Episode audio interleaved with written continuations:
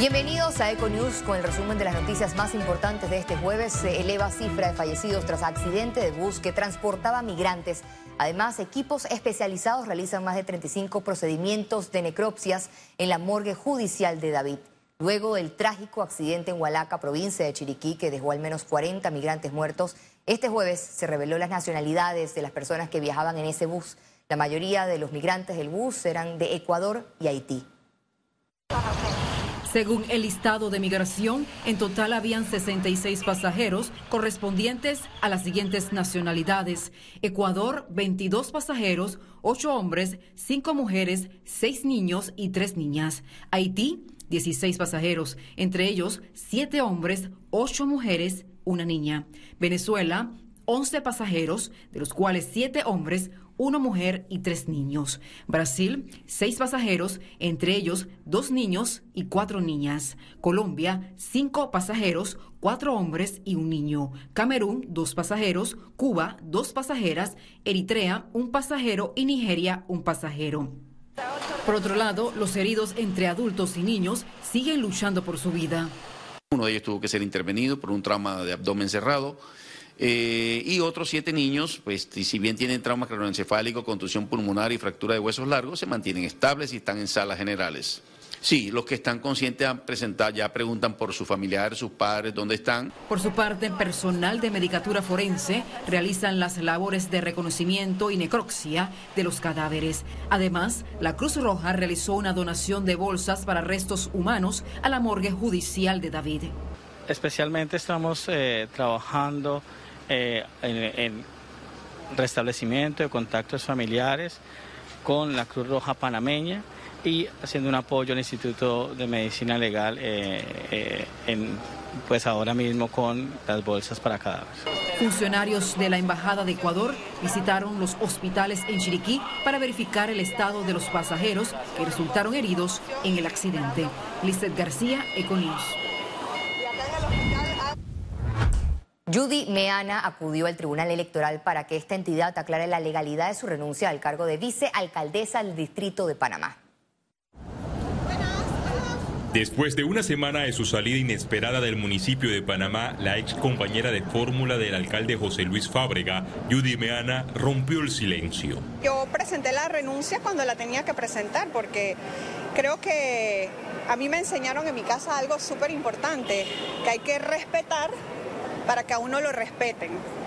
Yo respeto a la autoridad, pero hay cosas que uno no puede negociar, como sus valores, eh, sus convicciones. Meana reveló cuál fue la gota que derramó el vaso y que la llevó como detonante a tomar la decisión en medio de los cuestionamientos hacia la administración de Fábrega. Yo estoy de acuerdo con los proyectos como la playa, como el mercado de marisco, porque me parecen proyectos importantes e interesantes.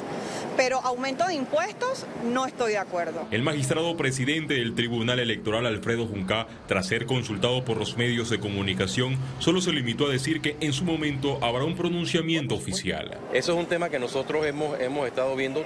Debemos decidirlo en el Pleno antes de poder darte una, una respuesta categórica. Así que esperemos a que nos reunamos los magistrados y entonces tenemos una, una respuesta para esa interrogante. El diputado y vicepresidente del Molino Irena Miguel Fanovich aseguró que la renuncia de Judy Meana no puede interpretarse como una ruptura de la alianza con el Partido Revolucionario Democrático. Nos tomó de sorpresa a todos, sin embargo, era esperada por eh, las actuaciones, la ejecución que las decisiones administrativas que tomaba el alcalde inconsulta. La ex vicealcaldesa justificó su renuncia por la arbitrariedad del alcalde José Luis Fábrega. Félix Antonio Chávez, Econius. Estamos dando el anuncio de la... El sociólogo Danilo Toro advirtió que las alianzas políticas en Panamá son muy superficiales e inconsistentes y que se pueden romper en poco tiempo al no tener mucho en común. El hecho de que en Panamá no hay mucho apego a las relaciones por razones doctrinales, es decir, los partidos no buscan tener una identidad doctrinal clara.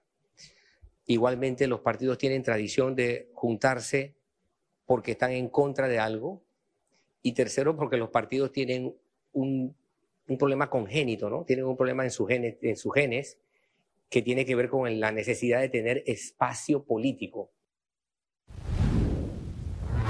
Las asociaciones de jubilados y pensionados protestaron en las inmediaciones de la Asamblea Nacional por las promesas incumplidas y cerraron la vía por una hora. Debido al alto costo de la vida, los adultos mayores exigen tres bonos a los jubilados y pensionados por año, divididos en 60 dólares en abril, 60 dólares en agosto y 100 dólares en diciembre, lo que representaría un costo por arriba de los 60 millones de dólares. El llamado fue hecho a los diputados y al presidente Laurentino Cortizo para que el incentivo sea permanente. El, beneficio sería un bono, tratar de hacerlo permanente devolución de los intereses de los décimos tercer mes 7283, que también es facultad del Ejecutivo, sentarnos a discutir un ajuste a las pensiones, porque no podemos permitir un ajuste de dos balúas por año, dado cada cinco años a todas las pensiones de menos de 800 balúas. Eso es inaceptable. Y los medicamentos. La Comisión de Gobierno de la Asamblea Nacional continuó este jueves con el análisis del proyecto de ley que crea el nuevo Código de Procedimiento Civil de Panamá. El debate se centró en los tiempos de la contestación de las demandas civiles y los procesos digitales con miras a que los jueces resuelvan los casos con mayor brevedad. Entre las novedades de esta iniciativa de la Corte Suprema de Justicia está la oralidad.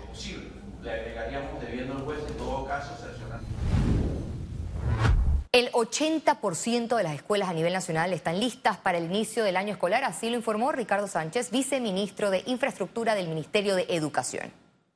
Eh, estamos trabajando en ese 20% que nos queda de aquí al 6 de marzo para lograr el 95% de escuelas listas, que debe ser la meta que tenemos, ya que el otro 5% representan a proyectos de inversión que se están construyendo en este momento y que no van a estar terminados, y escuelas de difícil acceso que durante el año vamos a atenderlas. Economía. El gobierno de Panamá confía en que este 2023 continuará sus pasos en positivo como país cooperante en información fiscal y así salir de la lista gris del GAFI. El Ministerio de Economía y Finanzas informó que la acción de España de excluir a Panamá de su lista de paraísos fiscales es un paso en positivo para el istmo, ya que España forma parte del organismo evaluador del Grupo de Acción Financiera Internacional GAFI, el cual nos mantiene en su lista gris. Entonces esto quiere decir de que todas las acciones que nosotros hemos estado ejecutando, en este caso relacionadas específicamente con el intercambio de información fiscal, están dando resultados y se está reconociendo ese avance significativo que tiene Panamá. El viceministro aseguró que para el gobierno el 2023 es el año principal para salir de esta lista discriminatoria. Esperan que la próxima semana Gafi revise el informe del cara a cara que tuvo el organismo con Panamá el pasado mes de enero. Pues de las tres acciones que teníamos pendientes, nosotros esperamos que por lo menos sea reconocida la acción relacionada con el Ministerio Público y su capacidad de investigar y perseguir delitos relacionados con evasión fiscal procedente del extranjero. Quedando solamente dos acciones que van muy de la mano con el tema de registro de beneficiarios finales ante la Superintendencia de Sujetos No Financieros y que esperamos que eso también sea discutido con grandes avances en el próximo cara a cara, que sería en el mes de abril o mayo de este año.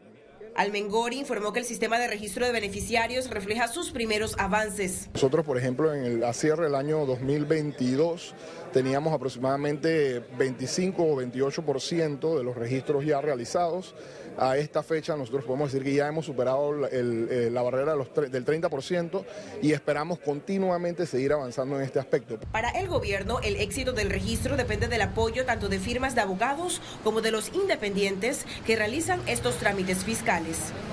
Ciara Morris, Econews. La Autoridad de Pasaportes de Panamá informó que en enero del 2023 emitieron la mayor cantidad de pasaportes en la historia de la entidad. Un informe estadístico de la institución reveló que expidieron 19.199 pasaportes en enero del 2023. Esta gestión generó al país un ingreso mayor al millón mil dólares. La Autoridad de Pasaportes de Panamá calificó esta tendencia de aumento como positiva porque refleja la reactivación económica del país.